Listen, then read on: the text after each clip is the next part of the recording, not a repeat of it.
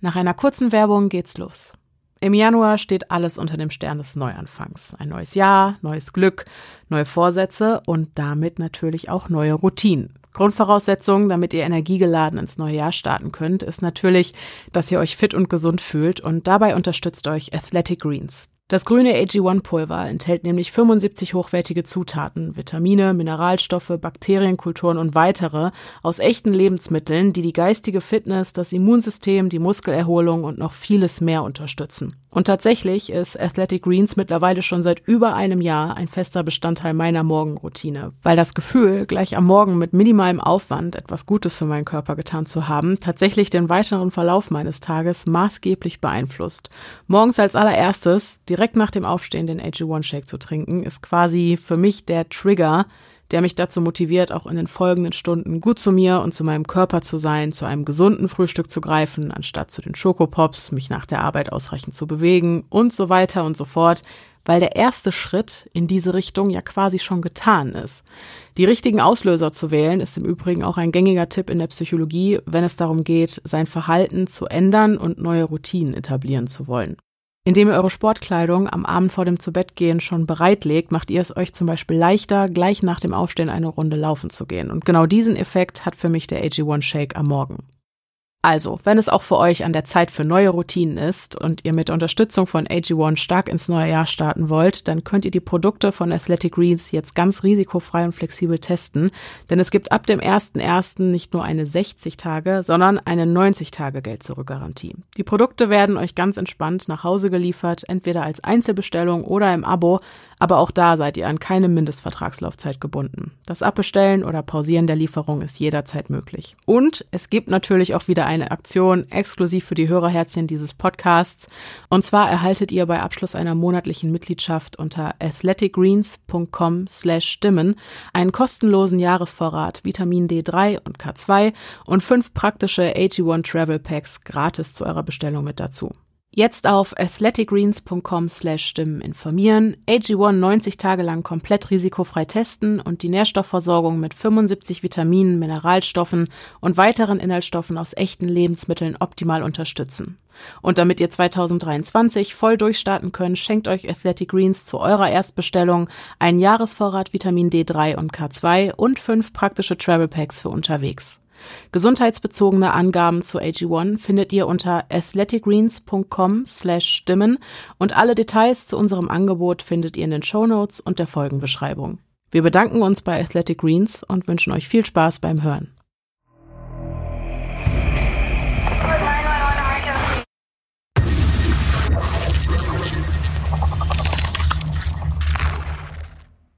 Hallo und herzlich willkommen zurück zu einer neuen Folge des Podcasts Stimme im Kopf. Mein Name ist Denise. Mein Name ist Pia. Und, und wir, wir, sind die Stimmen, die ihr gerade im Kopf habt. Und ich habe keine Ahnung, was heute abgeht, weil ich in diesem Monat anscheinend das Zepter an Pia übergeben habe. Ja, einfach deshalb, weil ähm, wir sind jetzt gerade bei der Aufnahme im Grunde mitten im Dezember. Mhm. Denise ist immer noch äh, total im Dama-Business und ich habe mich entschieden, ihr das abzunehmen und mich um die Creep Me Out für Januar zu kümmern. Genau. Deswegen habe ich uns eine ähm, schöne, lange Geschichte rausgesucht die wir gemeinsam lesen ja, heute können. Heute machen wir gemeinsame Sachen. Ne? Genau. Ne? Also sie besteht aus zwei Teilen, ist aber aus der Perspektive derselben Person geschrieben. Aber äh, da es zwei Teile gibt, ich habe den Übergang jetzt rausgenommen, muss ich dazu sagen, weil ich einfach fand, ähm, wir können es dann einfach direkt äh, übergeben mhm. sozusagen. Mhm. Aber da sie so lang ist und so, können wir sie eben zweiteilen. Und äh, deshalb würde ich vorschlagen, du startest direkt, weil ich glaube, du bist dran okay. und startest mit Gibt's Teil 1. Oberthema? Ähm, die Geschichte hat einen Namen. Die Geschichte heißt The Showers. Die Duschen. Die Duschen und denn ist eine ähm, in der Dusche, denn die Dusche ist mein Freund. Ja. Nee, weil Doch, die Dusche zu mir hält. Sie ist der einzige genau. Freund, ja, den genau. ich noch habe auf der Welt. ja, also ich glaube, unter dieser Dusche willst du nicht schlafen, ohne jetzt spoilern zu wollen. Ja, das ist ja in dem Lied äh, auch so. Ja. ja. Jedenfalls ähm, habe ich äh, genau gedacht, du fängst einfach an. Okay. Äh, wir steigen in die Geschichte ein und schauen einfach mal, wohin sie uns führt. Und ich mache dann weiter mit Teil 2. Okay, ich bin sehr gespannt. Wie gesagt, ich habe keine Ahnung, wohin die Reise geht. Und äh, lass mich genauso überraschen wie ihr. Jeder Ort auf dieser Welt hat diese spezifischen urbanen Legenden, welche einfach nicht in Vergessenheit geraten wollen. Egal, ob es dabei um eine verfluchte Zufluchtsstätte an der Grenze der Stadt geht, eine Kreatur in den nahegelegenen Wäldern lebt oder ein Geist ein kleines Stück Landstraße außerhalb der Stadtgrenzen auf Trab hält. Es gibt immer ein Gewicht, welches an den urbanen Geschichten hängt. Niemand ist jemals zu diesen Orten gereist, hat die Kreatur oder den Spuk mit ihren eigenen Augen gesehen. In jeder Generation gibt es diejenigen, die schwören, dass sie jemanden kennen, von dem der Bruder, dessen bester Freund, dessen Schwester zu diesem verfluchten Haus mit 13 Etagen gegangen ist, welches echtes Blut und Spinnen und Schlangen hat und es so schaurig gruselig dort ist, dass niemand es durch das ganze Haus geschafft hat. Diese Leute werden auch darauf schwören, dass diese Geschichten wahr sind und das ohne, dass sie diese auch nur ansatzweise belegen könnten. Jeder hier weiß doch, dass die Geschichte wahr ist. Die Erzähler werden diese Legenden dann ihren Kindern erzählen, welche diese gerade so viel ändern, dass sie mit dem Zahn der Zeit mithalten und so weiter. Ich bin, wie jeder andere auch, sehr skeptisch, wenn es um solche Geschichten geht, vor allem da ich damals wie ein Junkie war. Ich war die ganze Zeit auf der Suche nach gruseligeren Stories, über was auch immer in der Gegend, in welcher ich zu dieser Zeit lebte, auch passiert sein soll. Ich erfand und verbreitete Stories über verfluchte Pizzabuden in New York, die Begegnungen von einem Cousin mit dem Teufel von Jersey oder wie mein Großvater eine menschenartige dämonische Kreatur in den dichten Wäldern von Colorado zu Gesicht bekam. Ich brach sogar eine Regel in diesen Geschichten, indem ich mich selbst einbrachte.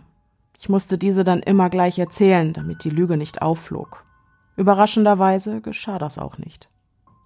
Ich würde sagen, dass ich einen guten Beitrag zu den ganzen urbanen Legenden in den nordöstlichen sowie den mitwestlichen Staaten geleistet hatte. Immerhin bin ich viel rumgekommen. Gefreut habe ich mich immer, wenn ich durch die Schulhalle ging und hörte, wie ein Klassenkamerad meine Story weitererzählte und hier und da ein paar Sachen dazu dichtete. Ich wusste natürlich, dass diese Geschichten reine Fiktion waren und ich sie mir zu 100 Prozent ausgedacht hatte. Aber ich blieb mir immer treu, wenn mich wer nach den Legenden gefragt hat und erzählte diese trotzdem so, als wären sie echt. Ich fühlte mich einfach in die Geschichten hinein, sei es, dass ich mit einer zittrigen Stimme erzählte oder einfach verängstigt guckte, wenn ich mir die Szenen wieder in Erinnerung rief. Ich denke, dass dieser Aspekt mich in das jetzige Dilemma gebracht hat, das ich für das Internet offenlegen werde, damit jeder sich die Geschichte durchlesen kann und sie meinetwegen verbreiten kann. Ich habe diese kleine Einleitung gezielt als Hinweis an diejenigen geschrieben, die meine Erfahrung in Frage stellen werden. Ich war immer der, der die Geschichten in Frage stellte. Gewiss, aber ich versichere euch mit aller Ehrlichkeit, dass ihr dies hier nicht tun solltet. Wie man aus meiner Einleitung entnehmen kann, bin ich während meiner Mittel- und Highschool-Laufzeit viel herumgekommen. Beide meiner Elternteile waren nicht bei der Army oder sonst wo, was eventuell erklären würde, wieso wir die ganze Zeit umgezogen sind. Sie mochten es einfach, nicht so lange an ein und derselben Stelle zu verharren. Ich denke, dass es schon einen Effekt auf mich hatte, aber es war nicht so, als hätte mich das tief traurig gemacht oder so. Ich war als Kind sowie in meinen Teenagerjahren immer gesprächig gewesen, was zur Folge hatte, dass es mir nie wirklich schwer gefallen war, neue Freunde zu finden. Ich war oft der Klassenclown und wurde daher oft von den Lehrern gehasst. Aber wie gesagt, ich sah darin kein Problem, da ich zum Ende des Schuljahres wahrscheinlich eh schon wieder umgezogen sein würde. Aufgrund dessen waren meine Freundschaften auch eher immer vergänglich, ebenso die kleine Anzahl an positiven Bindungen, die ich mit meinen Lehrern hatte. Wegen dem, was passiert ist, ist meine Erinnerung an einen Lehrer wahrscheinlich ein bisschen verfälscht, aber ich werde versuchen, unsere Freundschaft so unvoreingenommen wie möglich wiederzugeben. Mr. Mays war einer meiner Sozialkundelehrer in den frühen Jahren meiner Highschool-Laufbahn. Da ich nun älter bin, kann ich verstehen, wie schrecklich es gewesen sein muss, sich mit Teenagern meines damaligen Alters abzugeben. Aber ich respektiere ihn dafür, dass er trotz dessen geschafft hat, eine recht gute freundschaftliche Bindung zu uns aufzubauen. Er war wie einer von uns. Er sprach wie wir, brachte Referenzen, die aktuell waren und die wir verstanden, hörte coole Musik und fluchte sogar das ein oder andere Mal, ohne sich darum zu kümmern, wie seriös das nun wirklich ist. Ein Lehrer, der fluchte, war als Zehnklässler auf der Highschool nun einmal das Coolste auf der Welt. Meine Erinnerungen an Mr. Mays kommen hauptsächlich daher, dass er sich wirklich in alles, was er machte, hineinfühlte.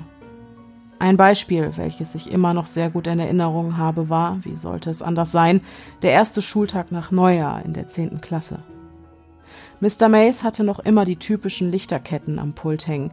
An diesem Tag allerdings, die Ferien waren gerade vorbei und niemand hatte so wirklich Lust auf Schule, kam Mr. Mays und hob seine Coolness auf ein ganz neues Level. Wir gingen in den Klassenraum und waren überrascht, als wir die verschlossenen Vorhänge und die Kerzen sahen, die den Klassenraum erhellten. Das Deckenlicht brannte nicht, und der Raum war in eine bedächtige und etwas unheimliche Dunkelheit gehüllt, die nur vom Kerzenlicht durchbrochen wurde. Mr. Mays saß auf seinem Pult und sah einfach dabei zu, wie die Schüler den Raum betraten und sich hinsetzten. Er brauchte noch nicht einmal um Ruhe bitten, wie sonst üblich, da in dem Moment, als wir den Raum betraten, jeder entweder zu aufgeregt war, um seine ach so tollen Konversationen weiterzuführen, oder die meisten zu verwirrt waren. Wir setzten uns hin, als Mr. Mays begann, aus seiner Lektüre vorzulesen. Er sprach leise, um die nötige Atmosphäre zu schaffen, nahm sich einen Stuhl und setzte sich hin. Das neue Jahr ist angebrochen. Die Weihnachtsferien sind meine Lieblingsferien und ich möchte die Dunkelheit der frühen Stunde nutzen, um euch eine Geschichte zu erzählen, die euch garantiert wach machen wird. Ein Mädchen hob mit besorgtem Gesichtsausdruck ihre Hand. Ich verschiebe euer Abgabedatum für die Hausaufgaben auf nächsten Dienstag, sagte Mr. Mays, ohne sich auch nur darum zu scheren, das Mädchen anzugucken, welches langsam ihre Hand wieder runternahm. Die Klasse brachte leises Jubeln vor, und Mr. Mays wartete auf die wieder einkehrende Ruhe. Er begann seine Geschichte direkt nachdem die Klasse sich beruhigt hatte. Ich werde versuchen, die großartige Geschichte von Mr. Mays, die er uns an diesem Tag erzählte, wiederzugeben. Die Art und Weise, wie er die Geschichte erzählte, ließ mich sowie andere Horror-Junkies sprachlos und alle anderen verängstigt dastehen. Das Mädchen, das erst nach den Hausaufgaben fragen wollte, drückte am Ende ihre Knie mit einem verängstigten Gesichtsausdruck an ihre Brust. Das Wichtige ist, worum es in dieser Geschichte ging. Die spezifischen Schnipsel des Gesagten sind nicht von wichtiger Bedeutung. Im Grunde gesagt sind Mr. Mace und seine Freunde nach ihrem Uni-Abschluss durchs Land gefahren. Sie nahmen einen Truck, bepackten ihn mit Campingsachen und brachen auf, um den ganzen Sommer lang einfach mal was anderes zu sehen. Die Gruppe fuhr von den Poconos in New Jersey runter bis zu den Küsten von Florida, über New Orleans nach Kalifornien bis hin nach Washington. Von dort fuhren sie über die Rocky Mountains in Colorado wieder zurück nach New York. Dieses Konzept, einfach frei zu sein und überall hinfahren zu können, zog die gesamte Klasse direkt in einen Bann. Mr. Mace war einfach der coolste Lehrer in meinen Augen. Abenteuerlustig, wie sie waren, nahmen sie keine Karte mit. Sie hatten immerhin alle Zeit der Welt, also fuhren sie in die ungefähre Richtung, in die sie wollten, und fanden entweder einen interessanten Ort oder eine Stadt, in der sie übernachten konnten. Er sagte uns, dass sie nach einem einwöchigen Halt in Colorado durch Felder, Ackerlandschaften und noch mehr Felder fahren mussten. Sie nahmen an, dass sie entweder in Nebraska oder Kansas waren, als sie sich entschieden, eine weitere Nacht in einem Hotel zu bleiben. Sie blieben in irgendeinem Hotel in irgendeiner Stadt, an dessen Name sich Mr. Mace nicht wirklich erinnern konnte, als einer seiner Freunde bemerkte, dass sie nahe der Farm seien, die sein Großvater besaß. Er war sich nicht sicher, wo genau sie war, aber abenteuerlustig, wie sie nun einmal waren, beschlossen sie eine Rückerstattung vom Hotel zu fordern und zu der Farm zu fahren. Sie konnten den Großvater des Freundes nicht über Telefon erreichen. Deshalb beschlossen sie, dass es doch witzig wäre, wenn sie einfach aufkreuzen würden. Er war sich sicher, dass sein Großvater sie, ohne groß zu überlegen, aufnehmen und versorgen würde. Also fuhren sie mit einer Stunde Tageslicht los, mit dem Gedanken spielend, endlich mal wieder in einem gemütlichen Haus schlafen zu können.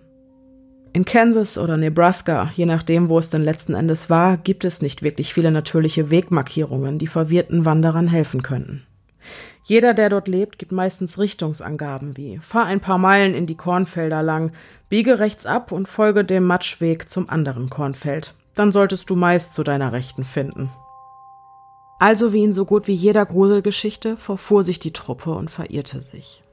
Den Tatsachen zum Trotz fuhren sie die Nacht durch und bogen alle fünf Minuten falsch ab, bis sie sich auf einer staubigen Straße befanden, von der sich Mr. Mays Freund sicher war, dass dort sein Großvater lebte. Mr. Mays beschrieb die Straße als einen dunklen Pfad zur Hölle. Ich war mir nicht ganz sicher, wie viel ich davon glauben konnte, da er ziemlich aufgeregt wirkte und ein kleines bisschen lächerliche Beschreibungen brachte, wie Bäume, die beinahe das Auto mit ihren Ästen berührten, oder die roten Augen der schier unzählbaren Tiere schauten uns aus der Dunkelheit an. Wie dem auch sei, diese typischen Horrorklischees funktionierten bei den meisten in der Klasse. Jeder war zumindest eingeschüchtert. Die Dreiergruppe fuhr die staubige Straße noch für 15 Minuten entlang, bis sie zu einem Gebäude mit brennendem Licht und etwas, das wie ein Silo aussah, kam. Sie sagten sich, dass wenigstens die Leute, die hier lebten, in etwa wissen müssten, wo der Großvater lebt. Die Jeder kennt hier jeden Ideologie ließ sie darauf hoffen. Sie parkten den Wagen neben dem Gebäude, als sie realisierten, dass der Schuppen eher aussah wie ein Lager, in dem man Hühnchen lagert und nicht wie ein Haus. Aber trotzdem, die Lichter waren an. Also entschieden sie sich der Idee eine Chance zu geben. Durch die halb geöffnete Tür schauend gingen sie als Gruppe zum Gebäude und fanden nichts mehr als einen leeren Raum.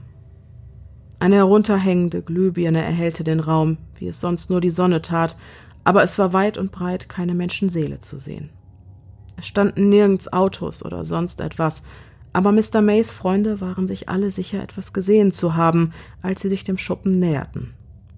Daher entschieden sie sich, hineinzugehen und zu schauen, ob es vielleicht irgendwo ein Büro oder sonstiges gab. Wieso sonst sollte dieser riesige Raum beleuchtet sein? Es gab keine Türen im Inneren des Schuppens, wieder nur eine riesige leere Halle.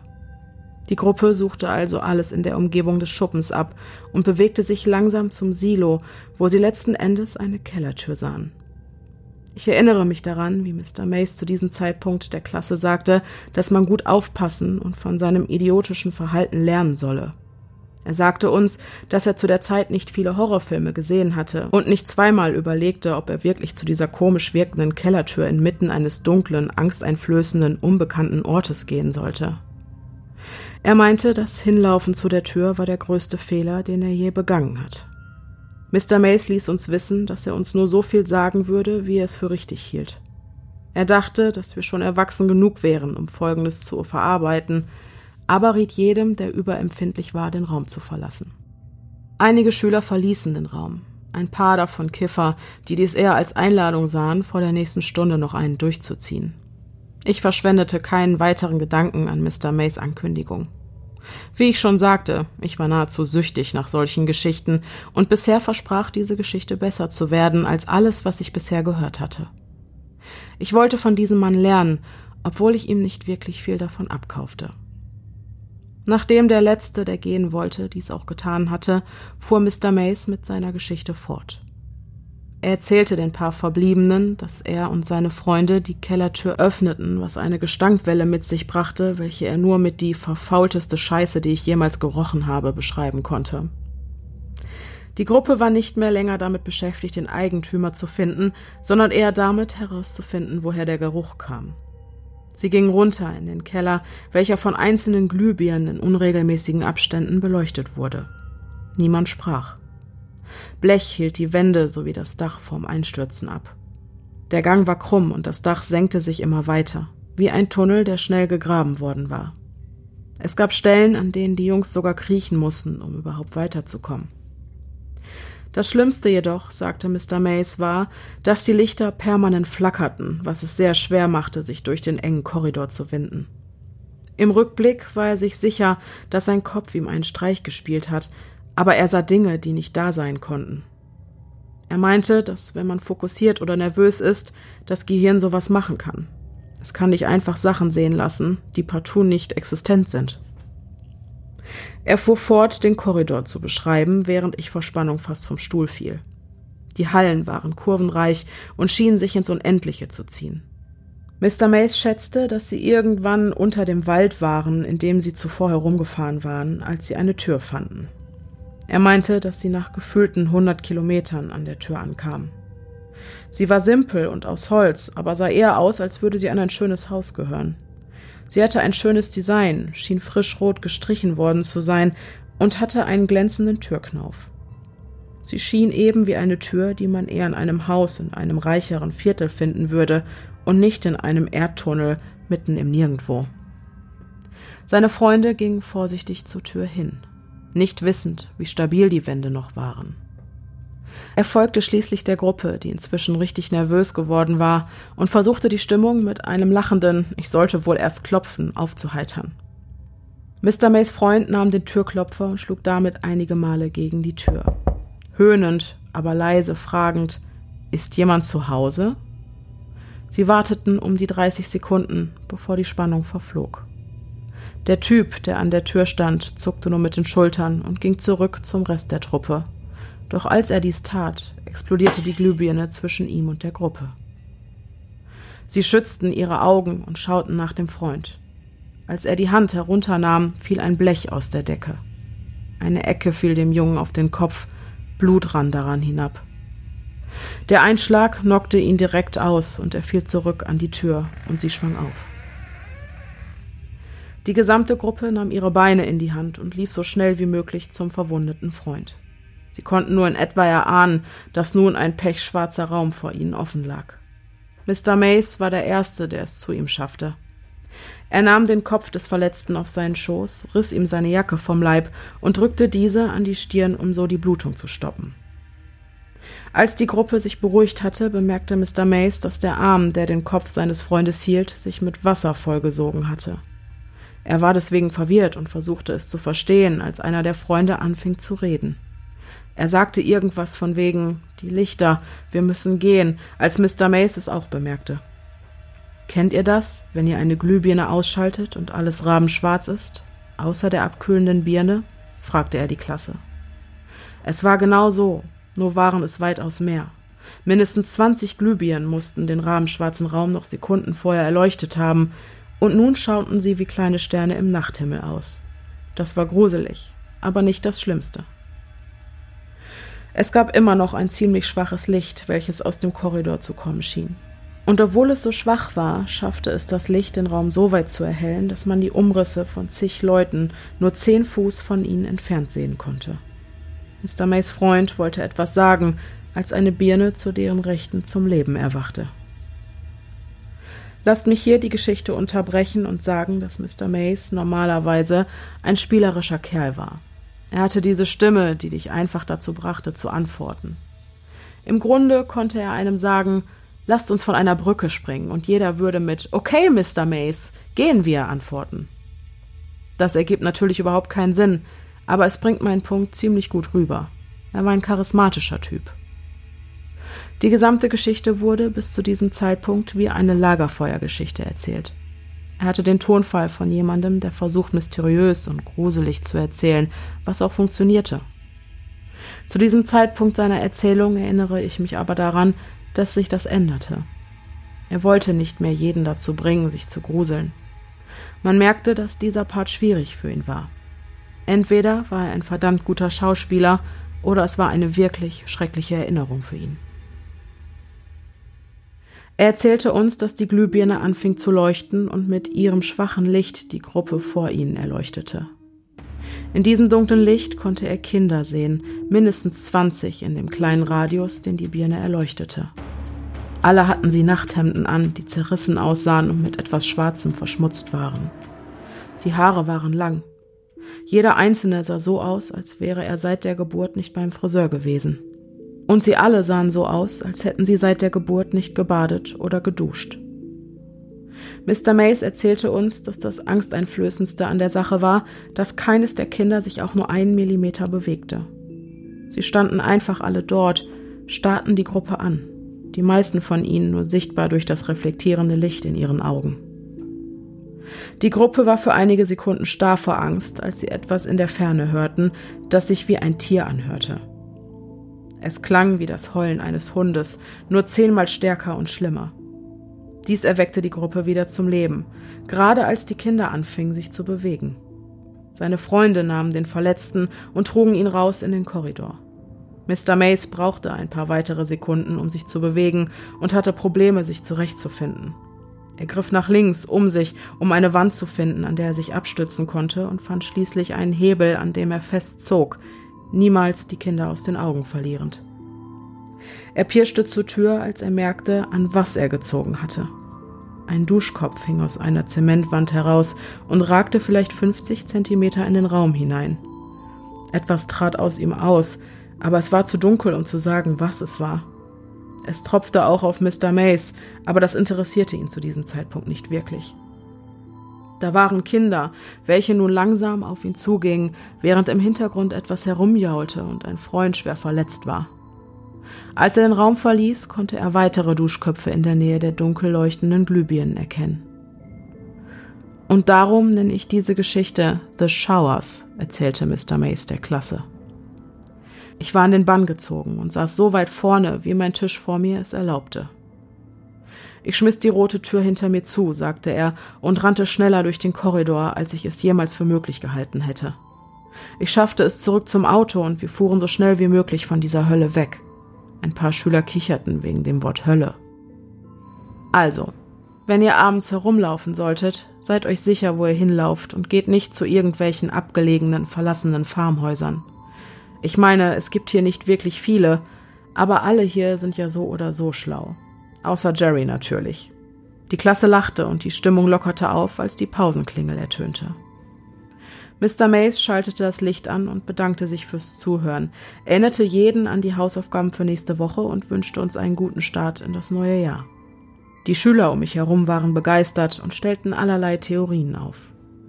Ich wette, dass es irgend so ein geheimer Nazi-Bunker war, sagte ein Mädchen.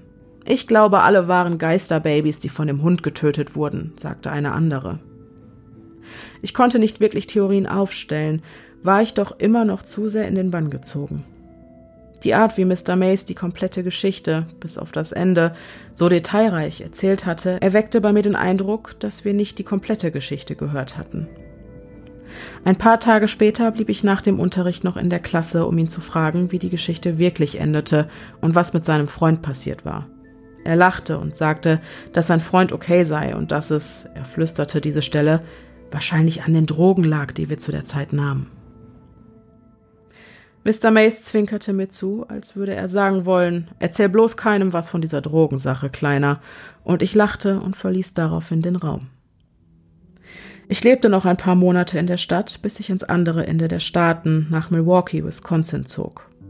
Ich schrieb die Geschichte um und erzählte sie an Lagerfeuern, als ich älter wurde, und sie war auch immer ein Hit, aber ich änderte immer das Ende, indem ich entweder den Jungen verbluten ließ oder er in den Raum weggezogen wurde. Bis ich zum College ging, bekam ich keine weitere Chance, mit Mr. Mace zu reden. Ich ging zum College im Norden von New York. Die College-Zeit war eine der schönsten Zeiten für mich und ich war immer noch derselbe Knabe, der ich während der Highschool-Zeit gewesen war. Während meines ersten Jahres allerdings rannte ich in Mr. Mace hinein, der in einer Bar saß, welche ich regelmäßig besuchte. Natürlich konnte ich nicht hundertprozentig sicher sein, ob der Mann, der seinen Kopf auf seinen Arm legte, wirklich Mr. Mace war, aber er hatte den gleichen Pulli an wie den, welchen er während seiner Geburtstagsfeier in der Schule anhatte. Dieser trug einen Ich bin das Geburtstagskind Schriftzug zur Schau. Ich sagte meinen Freunden, dass sie sich an einen Tisch setzen sollten und dass ich gleich dazu stoßen würde und ging dann rüber zum Mann an der Bar. Mr. Mays? fragte ich und der Mann schaute zu mir hoch. Der Mann brauchte eine Sekunde, bevor er mich anlächelte, eine Hand auf meine Schulter legte und fragte, Hey, na, wie geht's dir? Ich konnte seine penetrante Fahne riechen. Seine Augen sagten mir außerdem, dass er ziemlich dicht war und wahrscheinlich nicht wirklich wusste, wer ich war. Mr. Mace, ich bin es, Jack. Ich war mal vor sechs Jahren oder so für ein paar Semester ein Schüler von Ihnen. Seine Mimik änderte sich ein bisschen, und es schien, als ob er nun wüsste, wer ich war. Er grinste und fragte erneut, aber nun mit einer ruhigeren Stimme, wie erging es dir, Jack? Wir redeten für gut 20 Minuten. Ich erzählte ihm, was ich die letzten Jahre alles gemacht hatte, und er tat dasselbe. Er unterrichtete immer noch an derselben Schule und würde immer noch dieselbe Chose machen, wie er es nannte. Ich fragte ihn, ob es ihm gut gehen würde, und er antwortete, dass es ihm so gut wie immer gehen würde. Ich brauchte eine Weile, bis ich kapierte, dass ich nun als Erwachsener eine Konversation mit einem anderen Erwachsenen führte. Jedes Mal zuvor hatte ich mit Mr. Mace nur als Schüler geredet.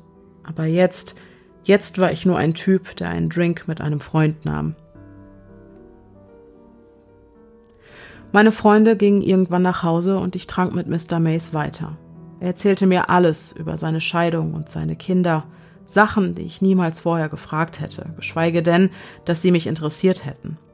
Doch nun scherte ich mich darum. Er war eine richtige Person für mich und nicht nur ein Mensch mit Vorbildfunktion. Er war ein Typ, der richtige Probleme hatte und nicht der makellose Lehrer, wie ich einst dachte.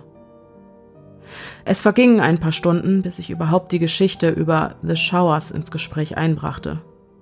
Ich erzählte ihm meine ganze Historie über die urbanen Legenden und gruseligen Geschichten und er lachte nur darauf.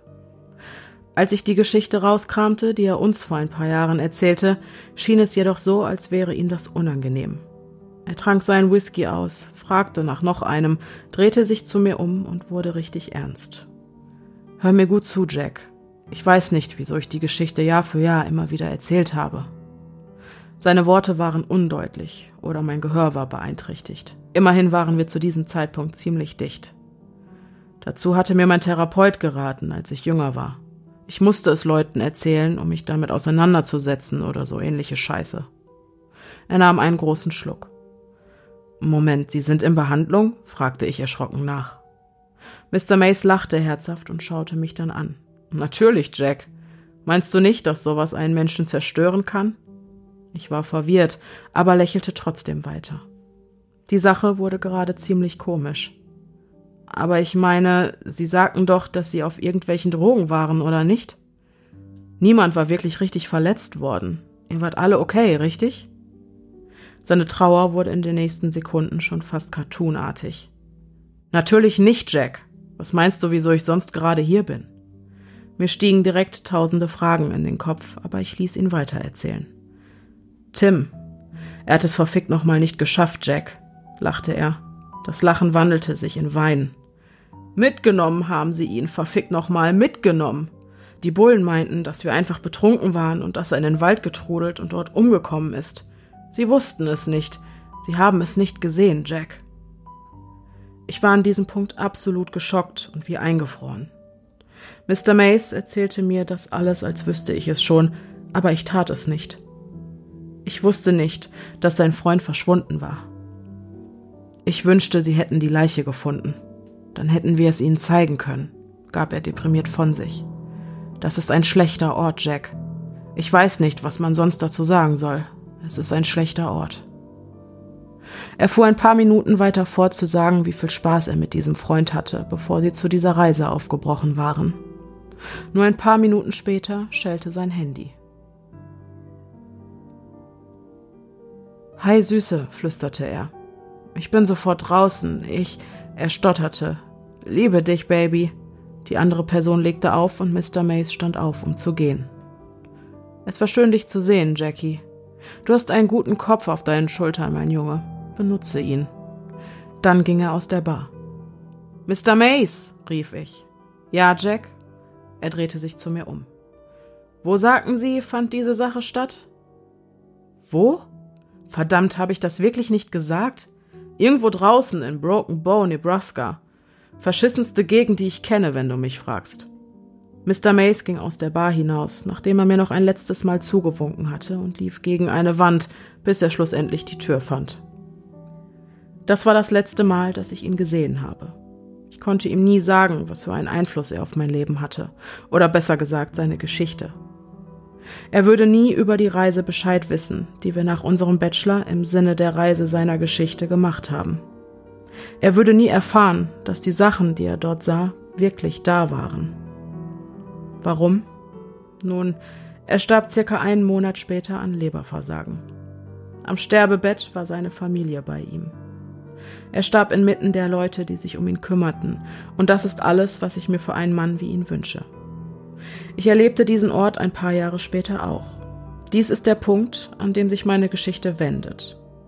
Das folgende ist meine Geschichte. Die Geschichte, wie ich überhaupt zu The Showers kam und der Grund, wieso ich nie wieder auch nur in die Nähe von Nebraska kommen werde.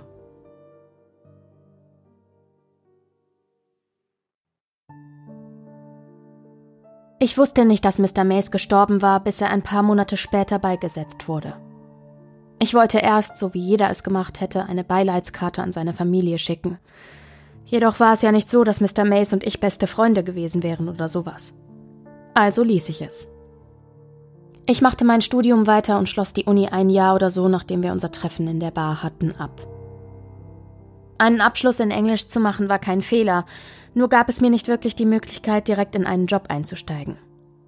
Ich hatte während meiner College-Zeit ziemlich viel Geld auf die hohe Kante gelegt und fand, dass es nun an der Zeit sei, mir selber etwas Gutes zu tun und in den Urlaub zu fahren.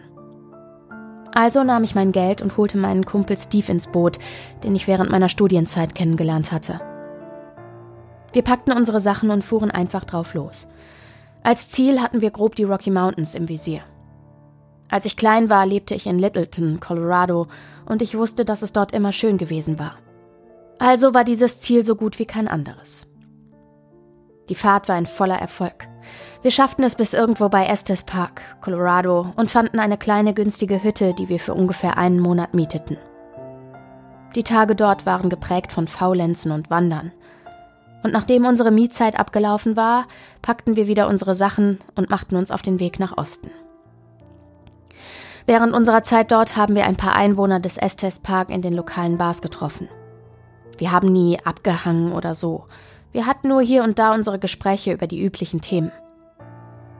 In einer Nacht hatten diese Leute schon extrem früh ihre Sachen bezahlt und wollten abhauen. Normalerweise waren sie immer bis Sonnenaufgang dort. Als wir fragten, warum, meinten sie, dass sie sich mit ein paar Leuten treffen und dass wir auch gerne kommen könnten. Und da wir nichts anderes zu tun hatten, stiegen wir ins Auto und fuhren ihnen hinterher. Der Gruppe gefielen meine Geschichten, wobei The Showers der Liebling der meisten war. Und Steve und ich machten uns gegen fünf in der Früh auf den Heimweg zur Hütte, und er fragte mich auf dem Weg nach Hause nach dieser Geschichte. Ich erzählte ihm alles über Mr. Mays, die Klasse, meine Vorliebe für alles, was mit Horror zu tun hat, und schlug vor, dass wir diesen Ort suchen sollten auf unserem Heimweg nach New York. Eigentlich war ich gar nicht so wild drauf. Wollte ich doch nicht sinnlos tagelang durch Nebraska laufen und ein Farmgebäude suchen, das wahrscheinlich schon längst zerstört war. Aber ein paar Tage bevor wir Colorado verließen, sagte ich Steve, dass es doch nach Spaß klinge. Wir wären eh für eine lange Zeit nicht mehr in der Lage, sowas wie das hier zu wiederholen weswegen ich dachte, dass wir einfach das Beste daraus machen sollten. Im Hinterkopf behielt ich diese Idee als einen Tribut an Mr. Mays, ein Typ, der mir rückwirkend betrachtet klargemacht hatte, dass ich Schriftsteller werden wollte. Wie dem auch sei, wir verließen also Colorado und machten uns auf den langen, langweiligen und öden Weg nach Broken Bow, Nebraska. Wir fanden ein Motel in der Stadt und hingen erst einige Tage rum und suchten dann alles im Umkreis von ein paar hundert Meilen oder so ab. Ich erinnerte mich daran, dass Mr. Mays sagte, dass es irgendwo außerhalb von Broken Bow sein musste. Genauere Informationen hatte er mir allerdings nicht gegeben. Wir versuchten die Einwohner zu fragen, ob sie irgendwelche Informationen über The Showers hatten, wurden jedoch nur mit leeren Gesichtern oder Augenrollen belohnt, als wir ihnen sagten, was genau dieser Ort sein sollte. Die einzige Person, die mehr zu wissen schien, war eine alte Dame, die knapp außerhalb der Stadt an einer Tankstelle arbeitete. Ich erinnere mich nicht mehr an ihren Namen, jedoch war sie eine von den typischen alten Damen. Nett, freundlich und immer hilfsbereit und offen, wenn jemand ein Anliegen hatte. Steve hatte angefangen mit ihr zu reden, als sie wegen unseres Nummernschilds fragte und bemerkte, dass wir ja sehr weit weg von zu Hause waren. Wir mussten nirgendwo hin, also redeten wir gute 15 Minuten mit der alten Dame, bis wir unsere Suche nach The Showers offenlegten. Zunächst sagte der Name der Dame nichts, was klar war, da es einfach ein Name war, den Mr. Mays dieser Geschichte gegeben hatte. Als ich jedoch begann, die Details zu beschreiben, die Mr. Mays genannt hatte, fiel mir die alte Dame ins Wort. Ihr Ton war nicht spöttisch oder gemein, aber sie wurde von da an ziemlich bedacht in dem, was sie sagte. Leute beschäftigen sich hier nicht mehr mit Dingen, die mit dieser Sache zu tun haben, sagte sie uns. Das war vor langer Zeit. Nach ihren Aussagen versuchte sie wieder heiter und gut gelaunt zu wirken. Sie entschuldigte sich, sagte, sie müsse auf die Toilette und wünschte uns das Beste auf unserer Heimreise nach New York. Steve und ich gingen ohne ein Wort zu sagen zurück zum Auto. Wir dachten beide darüber nach, was die Dame gerade gesagt hatte. Wie erwähnt, schien sie nicht sauer oder sonstiges, sondern wollte einfach nichts weiter darüber hören. Wir fuhren zurück zum Hotel, als Steve sagte, ich meine, wenn ich in einer Gegend leben würde, die mit einer urbanen Legende zusammenhängt, würde ich doch jeden verarschen, der danach fragen würde, sagte er. Irgendwann ist man doch einfach nur noch genervt von den ganzen Fragen. Also würde man doch einfach versuchen, die Person zu verängstigen, damit sie die Fresse hält, oder nicht? Ich stimmte mit Steve überein und fuhr weiter, aber irgendwas schien mir faul. Wenn das eine so bekannte Legende in der Gegend war, warum wusste dann anscheinend keiner in der Stadt etwas? Ich ließ den Gedanken aber schnell wieder schwinden. Wisst ihr, keiner von uns beiden hatte Angst, The Showers zu finden. War diese Suche nach dem Ort doch eher wie eine Schnitzeljagd. Das Spannende an der sonst entspannenden Reise. Steve und ich waren praktisch wie Touristen, die Orte besichtigten, an denen Filme gedreht wurden oder sonst was. Wir gingen beinahe ohne Erwartungen an die Sache heran und nur einer flüchtigen Hoffnung, diesen Ort wirklich zu finden. Wir verbrachten noch einen weiteren Tag in Broken Bow, bevor wir uns auf die weitere Suche nach The Showers machten. Nebraska ist nicht wirklich so schlimm, wie die Leute sagen, aber spannend ist es auch nicht. Wir fanden eine Kneipe und verbrachten etwas Zeit dort, was auch alles war, was wir an unserem Day Off taten. Als wir uns wieder auf die Reise machten, beschlossen wir, Hauptstraßen so lange wie möglich zu meiden. Ich wusste, dass dieser Ort nicht direkt an irgendeinem Highway war, und ich erinnerte mich an ein Detail von einem Feldweg in Mr. Mays Geschichte. Also fingen wir an, nach diesem zu suchen. Im Nachhinein war das sinnlos. Nebraska besteht fast nur aus Feldwegen. Es war etwa sieben Uhr abends, als wir zu einem kleinen, aber dichten Wald kamen. Ich benutze das Wort mit Vorsicht, denn für Nebraska war das wie eine Oase. Die Bäume waren dicht und breit, den Rest des Waldes hinter sich verschließend. Die Sonne ging unter und obwohl wir schon öfters zu solchen Wäldern gelangt waren, beschlossen wir, dass dieser erfolgversprechender aussah als die anderen. Es gab nicht wirklich eine Straße, aber wir konnten einen Pfad ausmachen, als habe es dort einmal einen Weg gegeben, also folgten wir ihm. Wenn wir mit dem Auto durch die Rocky Mountains kamen, war ein Feldweg in Nebraska das kleinste Problem. Wir fuhren langsam und vorsichtig und befreiten den Pfad von umgefallenen Bäumen oder Steinen, die das Auto aufhalten könnten. Es war schon am helllichten Tag dunkel genug hier, jedoch war mittlerweile die Nacht eingetreten und das war noch einmal etwas vollkommen anderes. Ich hatte so eine Vermutung, dass wir den Ort endlich gefunden hatten, wollte jedoch nicht zu voreilig sein. Also fuhren wir fort mit der Suche. Ich hatte es zu dem Zeitpunkt nicht wirklich erkannt, jedoch ließen die wenigen Lichtstrahlen, die es schafften, durch die Baumkronen zu kommen, es so aussehen, als würden die Äste der Bäume wirklich versuchen, nach dem Auto zu greifen. So wie Mr. Mays es beschrieben hatte. Ich bin mir aber immer noch sicher, dass er sich den Teil mit den Tieraugen ausgedacht hatte. War das aggressivste Tier, das wir sahen, ein totes Kaninchen an der Seite des Pfades. Es hatte keine Verletzungen. Es schien einfach so, als hätte es sich dort hingelegt und wäre nie wieder aufgestanden. Wir fuhren eine Weile in der Dunkelheit herum, bis wir zu einer Lichtung kamen. Wir mussten mehrere kleine Äste beiseite schieben, jedoch lag direkt vor dem Waldausgang ein riesiger, umgestürzter Baum. Es war unmöglich, ihn dort wegzubekommen, also schalteten wir das Fernlicht an und stiegen aus, in der Hoffnung, dass das Fernlicht uns den Weg erhellen würde. Ein Gefühl von Freude, gemischt mit Angst, kam auf, als ich sah, was dort gut 50 Fuß vor uns lag. Dort, erleuchtet einerseits von den Fernlichtern des Autos und andererseits vom Licht des Mondes, stand etwas, was so aussah wie ein alter Schuppen.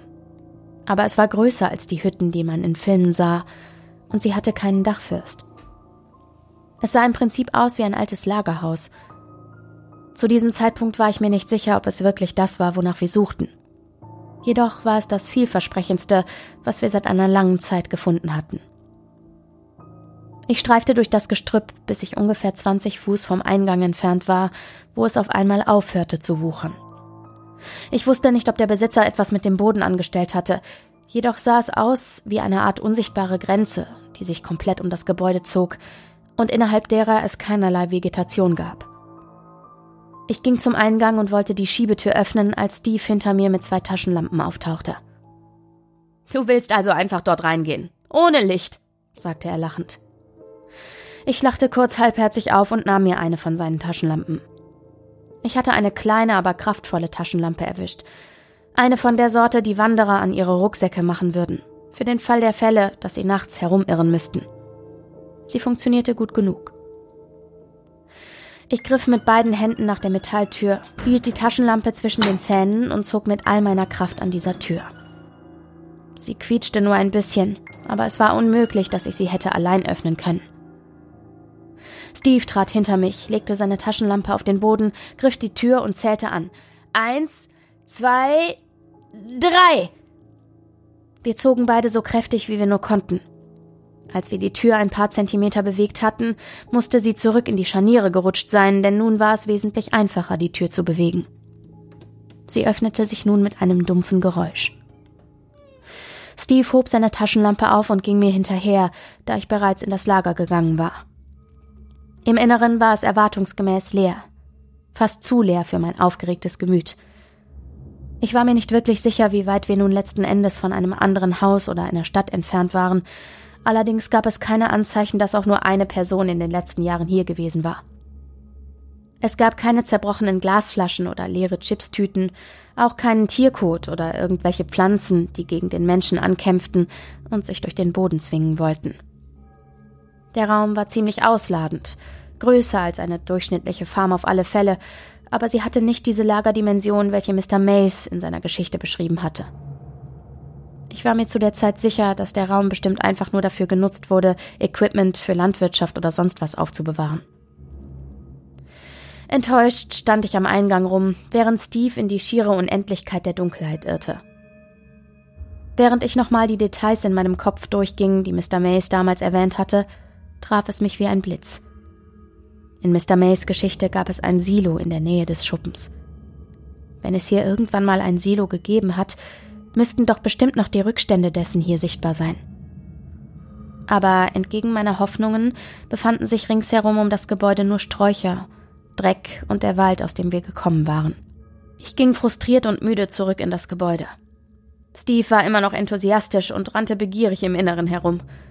Selbst wenn ich nur einen Duschkopf oder ein Rohr finden könnte, sagte er, dann wüssten wir, dass es wahr ist. Such einfach mit mir weiter. Ich wollte Steves Hoffnungen wirklich nicht zerstören, hatte ich ihm die Geschichte doch mehrere Male erzählt, aber er realisierte offensichtlich nicht, dass das hier einfach nicht der Ort war. Das Gebäude war komisch, ja. Es war deplatziert und verwunderlich unberührt, aber es war einfach nicht der Ort von The Showers. Ich ließ ihn aber noch ein wenig weitersuchen, bis ich ihn zu mir rüberholte. Das hier war wahrscheinlich so nah, wie wir drankommen werden, sagte ich. Aber das hier ist es nicht. Erinnerst du dich an das Silo? Sein Gesicht änderte sich von Freude in Enttäuschung fast schlagartig, wie ein kleines Kind, das nicht das Geschenk bekommen hat, das es wollte. Ich klopfte ihm auf die Schulter.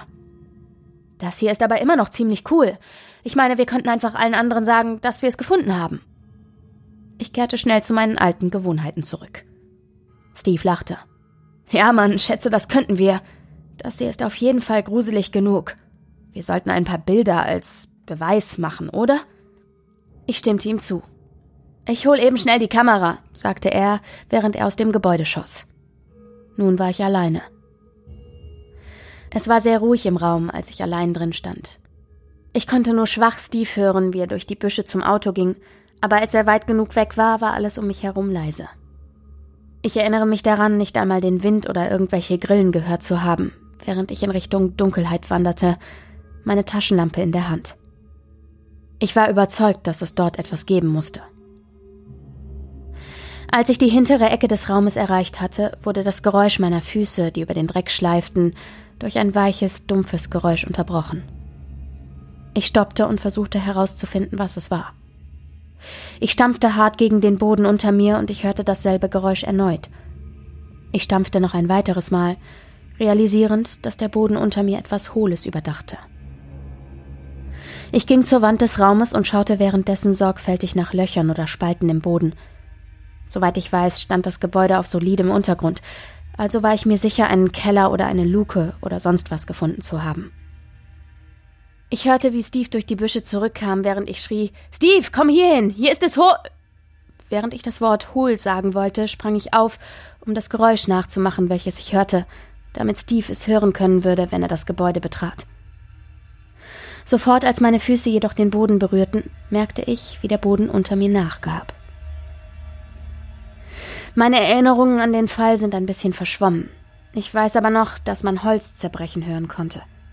Ich kann mich auch daran erinnern, wie ich das Licht von Steves Taschenlampe aus den Augen verlor und in die absolute Dunkelheit stürzte. Es war kein langer Sturz, aber ich muss blöd aufgekommen sein, denn ich weiß, dass ich für mindestens mehrere Sekunden mein Bewusstsein verloren hatte. Als ich aufwachte, starrte ich in ein helles Licht. Für einen Moment hatte ich den Gedanken, es würde bestimmt das berühmte Licht am Ende des Tunnels sein. Ich war auf mich selber sauer. Du stirbst in Nebraska, Jack? Wow, du weißt wirklich, wie man es verkackt. Meine Selbstmissbilligung wurde von einer Stimme, die wie Steves klang, unterbrochen. Jack! Verdammt, Jack! Jack, kannst du mich hören? Wach auf! Bitte wach auf! schrie er. Mir gelang es, meinen Kopf so weit hochzunehmen, dass es Steve zum Jubeln brachte.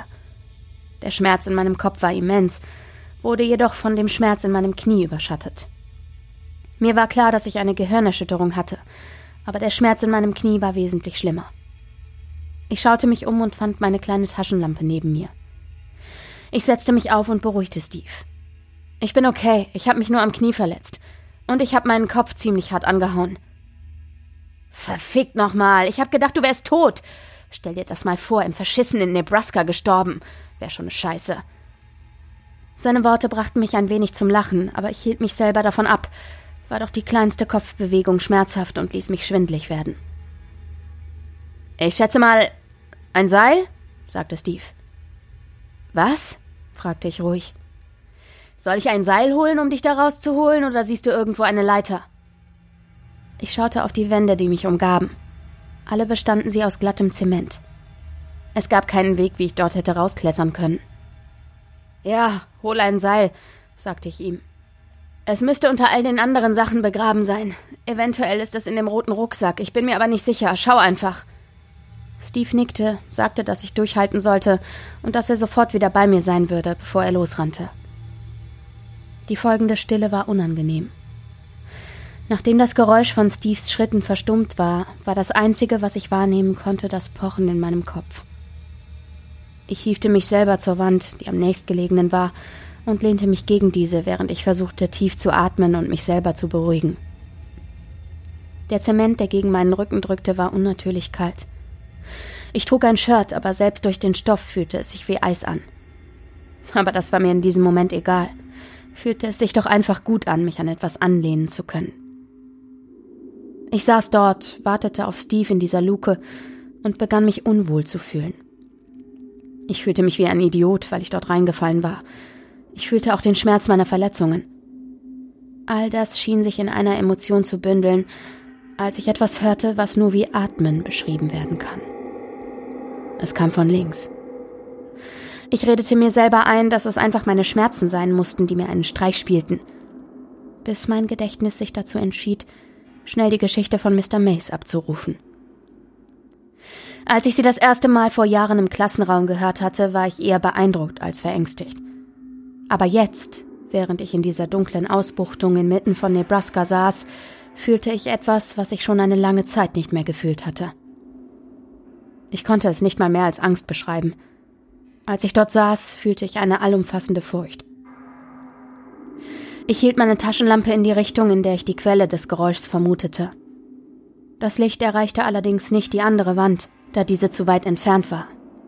Aber es beruhigte mich dennoch, dort absolut nichts sehen zu können. Ich atmete eine Zeit lang tief durch, bis ich ein weiteres Geräusch in der Dunkelheit hörte. Es war sehr kurz, und ich konnte mir nicht sicher sein, ob es nicht mein Körper war, der sich bewegt hatte, ohne dass ich es bewusst registriert hatte. In der nächsten Sekunde dachte ich, ein Kratzgeräusch vielleicht zehn Fuß vor mir gehört zu haben. Es klang, wie wenn jemand über einen Erdboden schlurft.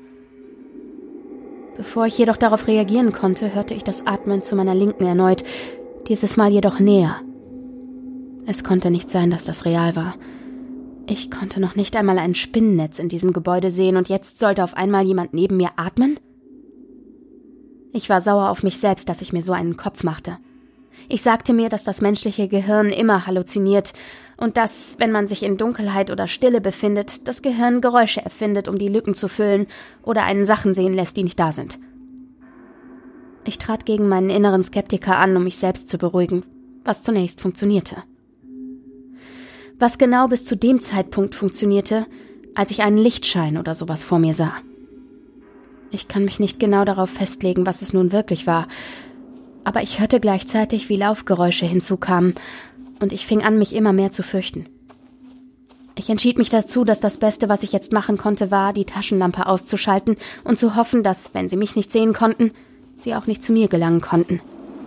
Was auch immer sie sein könnte. Ich schaltete meine Taschenlampe aus und blieb in kompletter und umschlingender Dunkelheit zurück. Die Glühbirne der Taschenlampe erlosch und ich packte die Taschenlampe zurück in meine Tasche, wobei ich gleichzeitig versuchte, mich an der eiskalten Wand abzustützen und einen Versuch zu unternehmen, aufzustehen.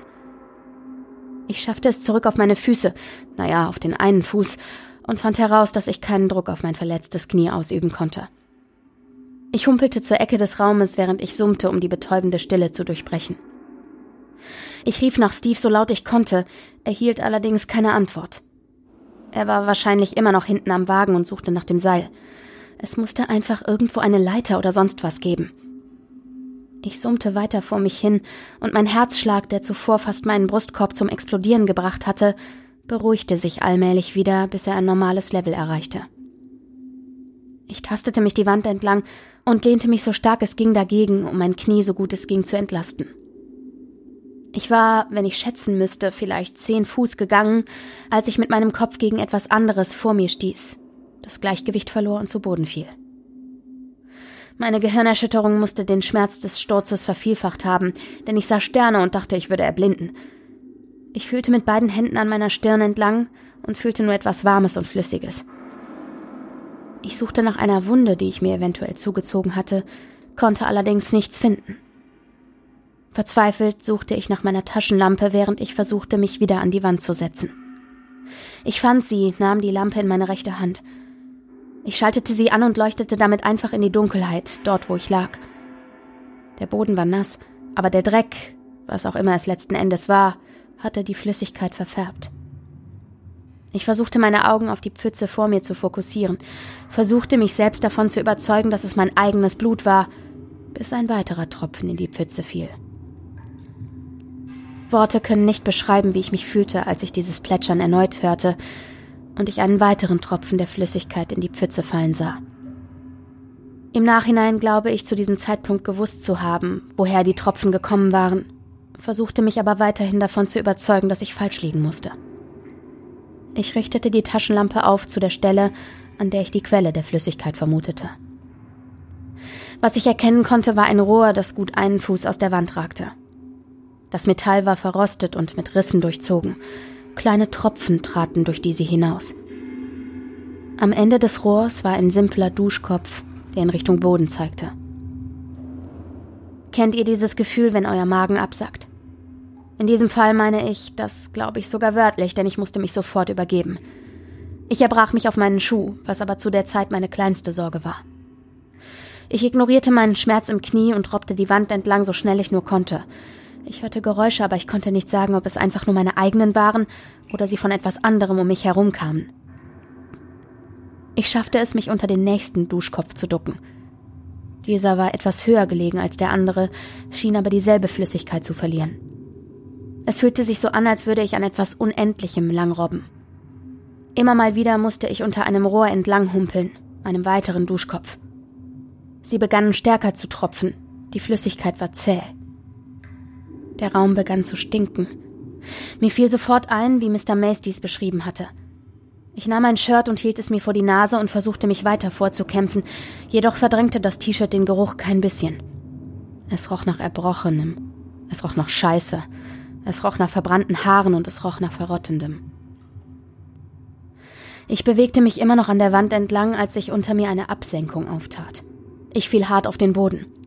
Das Adrenalin schoss mir durch die Adern und trotzdem schaffte es der Schmerz noch durchzudringen. Ich hielt immer noch die Taschenlampe in meiner Hand und erleuchtete damit meine Umgebung. Vor mir lag nun ein Eingang. Es war eine Tür, die allerdings etwas älter und heruntergekommen aussah. Sie hatte allerdings ein schönes Design, einen Türknauf und einen Henkel, der wie ein Dämon aussah. Rote Farbe pellte sich von der Tür ab und rieselte direkt vor mir auf den Boden. Ich richtete mich gerade soeben auf, fiel geradewegs durch die Tür und verfehlte gerade noch so einen Stahlträger, der von der Decke hing. Nun kroch ich. Es war nicht mehr möglich zu rennen. Die Wände und Decke waren mit Metallträgern verstärkt. Dazwischen befanden sich Holzbarren, die den Tunnel zu tragen schienen. Ich konnte nicht riskieren, die Träger zu berühren und mich am Metall aufzuritzen oder das Holz zu berühren und einen Einsturz herbeizuführen, also beschloss ich weiter zu kriechen. Ich schleppte mich gefühlte Meilen weit, während ich immer mal wieder gegen die Wand stieß, da der Weg einige Kurven vorwies. Wenn ich nicht gekrochen wäre, hätte ich mich mit großer Sicherheit noch mehr verletzt. Ich war mir nicht wirklich sicher, wo ich war, allerdings sagte ich mir selbst, dass am Ende des Weges ein Ausgang sein musste. Teilweise sank die Höhe der Decke auf unter drei Fuß. Die Träger schienen allerdings immer noch intakt, weshalb die niedrige Deckenhöhe nicht von einem Einsturz herrühren konnte. Irgendjemand hatte dies also mit Bedacht so gebaut. Nochmal, zu der Zeit war mir das ziemlich egal. Ich redete mir selber ein, dass nichts hinter mir her sei, aber ich hätte schwören können, nur ein paar Fuß hinter mir Kriechgeräusche gehört zu haben. Auch hatte ich das Gefühl, von Zeit zu Zeit würde mich jemand am Bein berühren, schob das aber auf die Enge und mein aufgewühltes Gemüt. Ich kroch weiter, bis ich endlich einen Aufstieg erreichte. Mit Freude sah ich voraus, denn dort sah ich eine Kellertür. Die Tür war aus Holz. Ich konnte das sagen, weil Licht durch diese hindurch schien. Ich war mir nicht sicher, aber ich dachte, dass das vielleicht die Lichter vom Auto sein könnten. Neben alledem war ich einfach nur unglaublich froh, irgendeinen Ausgang gefunden zu haben. Ich kroch den Weg hoch zur Tür und schmiss mich mit meiner Schulter dagegen. Sie bewegte sich, öffnete sich allerdings nicht. Ich fing an zu schreien, der Schrei wurde jedoch durch meine Schmerzen erstickt. Das, was ich rausbekam, klang eher wie ein lautes Heulen, das man mit einem sterbenden Tier hätte verwechseln können. Ich brach vor Erschöpfung und Schmerzen zusammen, während meine Augen auf die Schlitze vor mir, durch die das Licht schien, starrten. Ich war so kurz vor dem Ausgang, ich konnte es riechen. In dem Moment der stillen Kapitulation hörte ich etwas, das ohne Frage verriet, dass sich etwas in dem Tunnel bewegte. Es klang eher so, als würde etwas den Boden entlang gezogen. Es bewegte sich, pausierte für eine Sekunde, bis es sich weiter bewegte. Ich hatte nichts im Magen, was ich hätte erbrechen können, aber ich fing trotzdem an zu würgen. Ich versuchte mich selbst zu fangen und brachte gerade so die Kraft auf, die Taschenlampe hinter mich zu richten. Was ich in diesem Moment sah, kann ich mir bis heute nicht erklären. Ich weiß, dass ich etwas gesehen habe. Ich kann mich allerdings nicht davon überzeugen, dass es wirklich dort gewesen ist. Ich kann nicht aufhören, mir selber einzureden, dass ich halluziniert habe. Ich sah ein Kind in einem dreckigen Schlafgewand. Das Gewand war befleckt mit etwas Dunklem und Braunem und mit ein paar roten Flecken hier und dort. Das Kind sah extrem gebrechlich aus. Ich konnte seine Augen sehen, die das Licht meiner Taschenlampe reflektierten. Das Kind hatte langes, dreckiges Haar, Sie reichten bis hinunter an die Knie des Kindes. Die Fingernägel waren ebenfalls unter einer Dreckschicht versteckt. Der Junge oder das Mädchen, ich bin mir nicht sicher, was von beidem, hatte Probleme, sich in meine Richtung zu bewegen. Es atmete nicht schwer, aber es schien so, als wenn es für jeden einzelnen Schritt all die Kraft, die es hatte, aufbringen musste. Was mich jedoch innerlich gefrieren ließ, waren seine Augen. Ich konnte sie nur sehen, weil sie das Licht der Taschenlampe reflektierten aber selbst so konnte ich die Wut oder den Hass oder was auch immer darin loderte spüren. Das ist der Punkt, an dem Sprache an ihre Grenzen kommt, diese Situation wirklich passend zu beschreiben. Ich konnte erkennen, dass dieses Kind mir schaden wollte. Egal ob Halluzination oder nicht, das Kind kam auf jeden Fall näher. Ich fing an zu weinen. Es kam immer näher und näher, als ich eine Stimme hinter mir hörte. Hey Jack, flüsterte die Stimme. Es war Steve, da war ich mir sicher. Ich versuchte zu antworten, wollte ihm sagen, mach diese scheiß Tür auf und hol mich sofort raus. Aber meiner körperlichen Verfassung geschuldet konnte ich nichts herausbringen, was einen Sinn ergab. Ich krallte mich an die Tür und drückte mich mit allem, was ich hatte, dagegen, während ich endlich den Augenkontakt mit dem Kind abbrach. Währenddessen rollte meine Taschenlampe den Abhang hinunter und blieb irgendwo an den Füßen des Kindes liegen. Was siehst du? fragte die Stimme. Wovon redest du? Ich schloss meine Augen. Ich erinnere mich daran, wie jemand wiederholend Schau es nur an. Sag mir, was du siehst, sagte. Allerdings wurde dies durch meine Schreie von Frustration und Schmerz übertönt. Ich murmelte wie ein Verrückter, als die Stimme mir ruhig sagte Ruh dich für eine Sekunde aus. Ich hol es. Ich brauchte kurz, bis die Information bei mir ankam. An diesem Punkt schloss ich meine Augen. Steve, mach es einfach bitte. Öffne einfach die Tür, winselte ich. Hol mich einfach nur hier raus. Meine Stimme begann lauter zu werden. Steve, verdammt nochmal, öffne die verschissene Holztür! Ich öffnete meine Augen für einen kurzen Augenblick, um nichts anderes als schwarzes Haar, das vor meinem Gesicht hing, zu sehen. Ich schloss meine Augen so fest ich konnte und schrie mit aller Kraft, die ich noch übrig hatte: Öffne die verfickte Holz! Die Tür hinter mir gab nach und ich fiel auf die Erde, nun wieder in der Lage, frische Luft atmen zu können. Meine Augen waren immer noch geschlossen, aber das Erste, was ich tat, war wie auch immer nach der Kellertür zu greifen und diese zuzuschmeißen. Als ich es geschafft hatte, atmete ich tief durch und öffnete meine Augen. Ich sah die Scheune vor mir, wie sie von unserem Truck angeleuchtet wurde. Mein Kopf pochte vor Schmerzen. Ich war bedeckt von Erde und Flüssigkeit, wobei es mir in dem Moment gänzlich egal war, wo diese herkamen. Mein Knie war, um es freundlich auszudrücken, mindestens ausgerenkt. Trotz alledem war ich aus dem Tunnel raus. Ich nahm einen tiefen Atemzug, nahm meinen Kopf in die Hände und sagte Steve, warum hast du nicht einfach die verschissene Tür geöffnet? Ich wartete auf eine Antwort, erhielt aber keine. Steve, ernsthaft, fing ich an. Ich hab um mein verficktes Scheißleben geschrien, sagte ich, während ich mich nach hinten drehte. Mein Magen sackte mir erneut in die Knie. Das Einzige, was sich hinter mir befand, waren die Büsche, die ich beim Erkunden der Umgebung gesehen hatte. Ich war wütend. Steve, das ist gerade nicht der verfickte Zeitpunkt für sowas. Komm aus den scheiß Büschen raus! Ich wollte schon aufstehen, als ich einen Schrei von der anderen Seite des Gebäudes hörte. Eine Taschenlampe schien aus der Dunkelheit aufzutauchen. Steve rannte in meine Richtung, schrie meinen Namen und sagte mir, dass ich mir keine Sorgen machen solle. Das war das Letzte, was ich registrierte, bevor ich offenbar das Bewusstsein verlor. Als ich aufwachte, stand Steve über mir und versuchte verzweifelt, mich aufzuwecken. Seine Worte waren fast zusammenhangslos, zumindest für meine Ohren. Er half mir auf die Beine und brachte mich zu unserem Auto. Derweil sah ich, wie meine Taschenlampe direkt hinter der Kellertür lag und das Licht immer schwächer wurde. Nachdem Steve mich ins Auto verfrachtet hatte, brachte er mich zum nächstgelegenen Krankenhaus. Ich glaube nicht, dass ich ihm jemals die ganze Geschichte erzählt habe. Ich glaube, dass er denkt, dass ich nur vom Absturz verletzt gewesen war. Er hat sich auch nie wirklich drum geschert, und wir haben auch nicht mehr länger den Kontakt aufrechterhalten. Es ist nicht so, dass wir uns zerstritten hätten. Wir haben einfach nach der Reise aufgehört, uns zu treffen, und so ging jeder von uns seiner Wege. Ich war nie gänzlich in der Lage zu verstehen, was an diesem Abend passiert war. Es gibt viele Dinge, die ich als Halluzination erklären kann, aber es gibt genauso viele Dinge, die einfach keinen Sinn ergeben. Die Duschköpfe waren echt, und aus ihnen tropfte etwas heraus.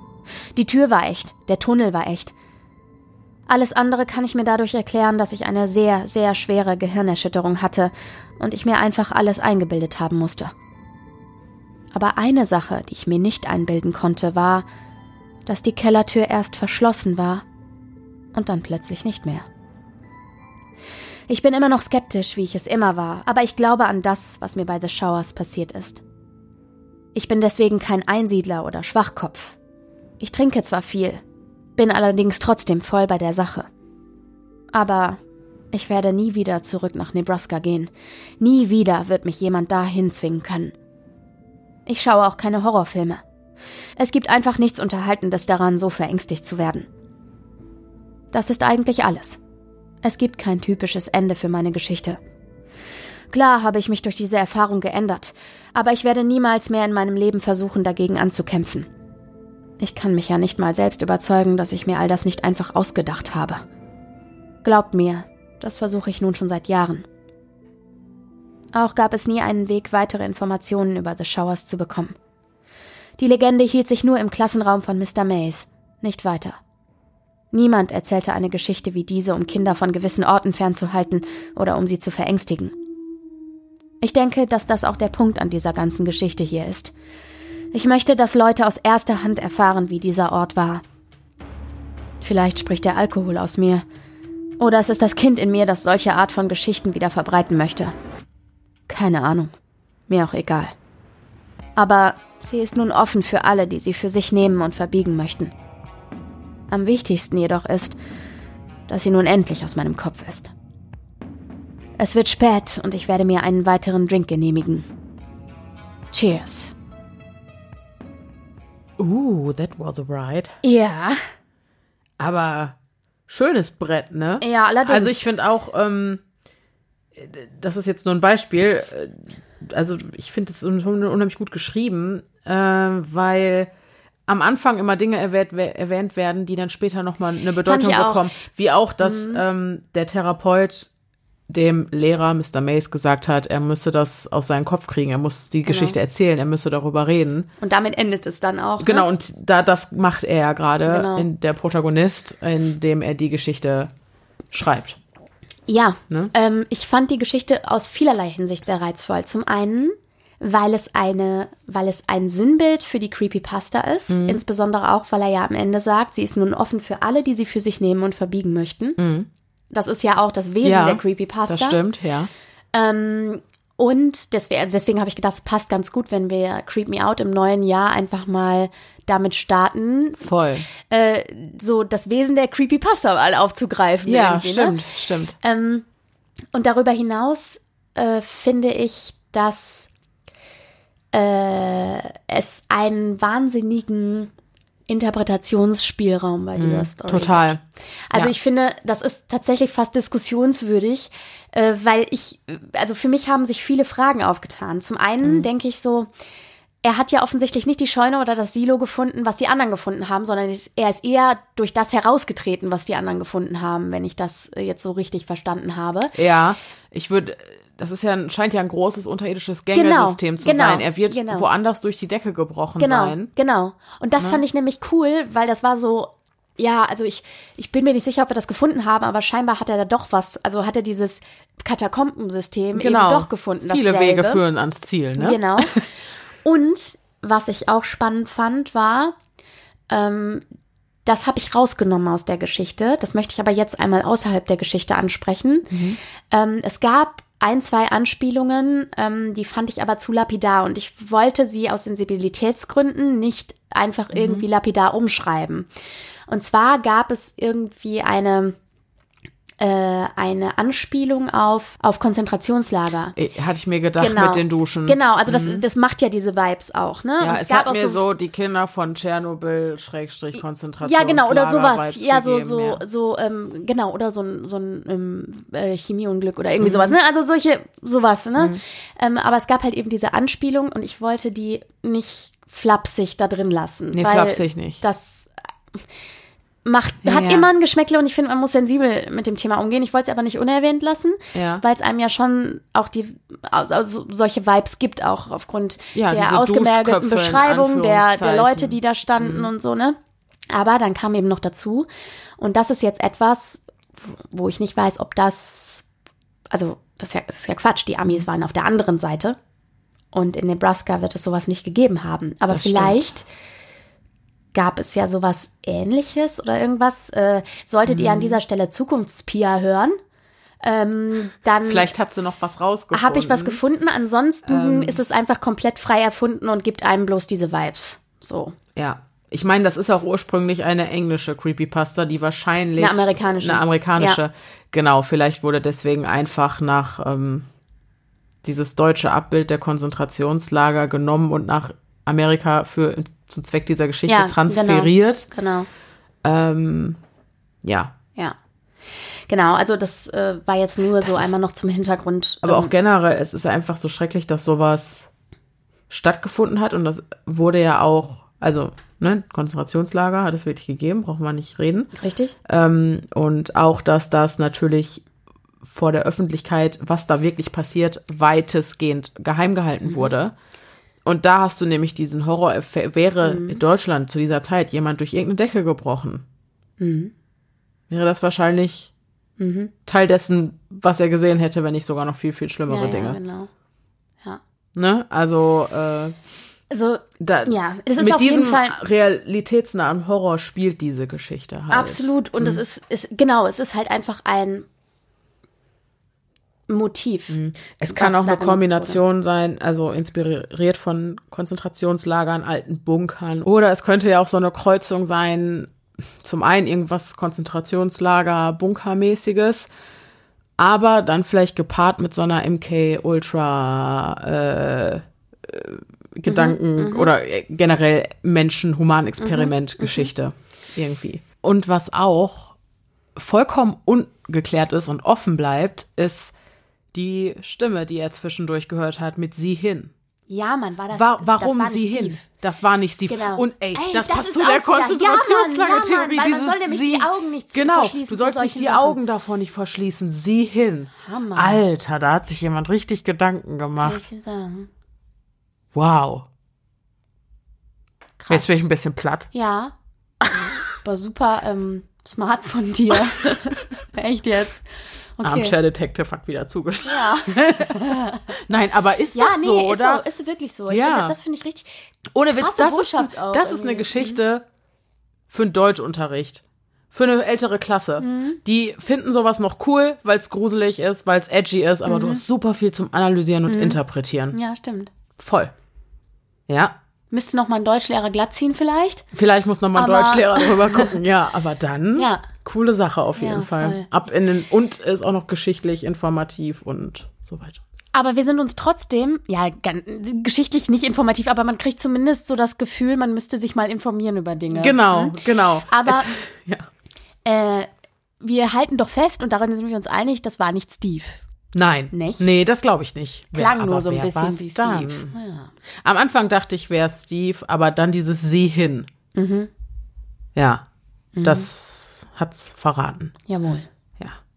Es ist aber auch, man weiß auch gar nicht, ist es was Übernatürliches oder nicht? Oder sind es alte Geister oder nicht? Oder ist es was. Oder äh, ist es wirklich ein Chemieunfall? ist, Ja, genau. Man weiß es nicht. Ja. Aber es ist auch einfach fucking creepy. Ja, also auf jeden Fall wurden hier, also es gibt einen unglaublichen Interpretationsspielraum. Ja.